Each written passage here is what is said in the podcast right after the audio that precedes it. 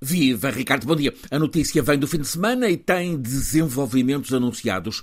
Um dos maiores museus do mundo, 5 milhões de visitantes em cada ano, orçamento multimilionário, o Museu Americano de História Natural. Está no Central Park de Nova York, várias vezes cenário para o cinema, por exemplo, no filme Uma Noite no Museu, tomou a decisão de fechar definitivamente duas das principais salas, a das grandes planícies e a das florestas orientais, onde estava previsto que hoje mesmo alunos de escolas secundárias de Nova Iorque tivessem aulas práticas de antropologia sobre a cultura de tribos indígenas da América do Norte, os Cheyenne, os Sioux, os Apache, os Cherokee, várias outras. O museu guarda milhares de objetos relacionados com essas tribos, de vestuário a instrumentos musicais, canoas, flechas, passando por objetos de culto religioso e representações funerárias, o que inclui 12 mil esqueletos e milhares de ossos de rostos. São documentos do passado da América, ali recolhidos e cuidados, mas, argumenta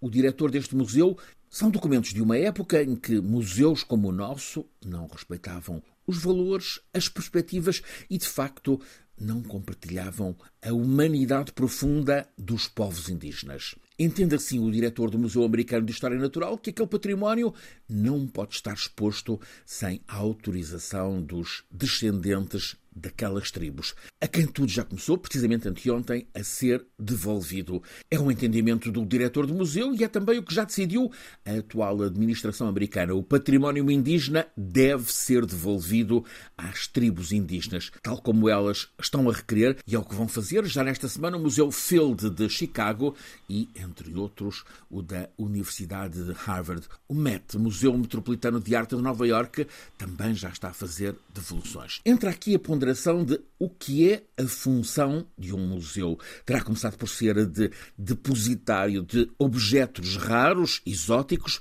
muitas vezes recolhidos em grandes viagens. O museu tornou-se lugar de recolha, preservação, portanto, tratamento cuidado de objetos relevantes para a interpretação da realidade que envolve o que está à guarda um museu.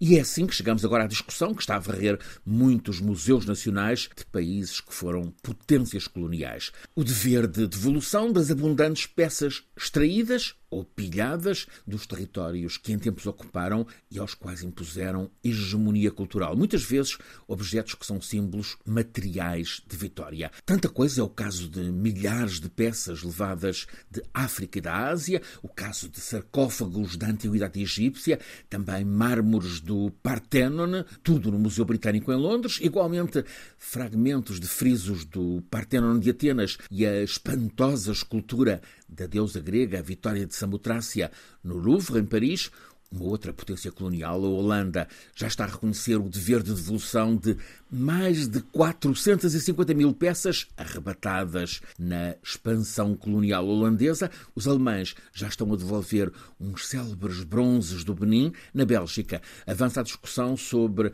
devolução de peças roubadas no Congo, no Ruanda, no Burundi.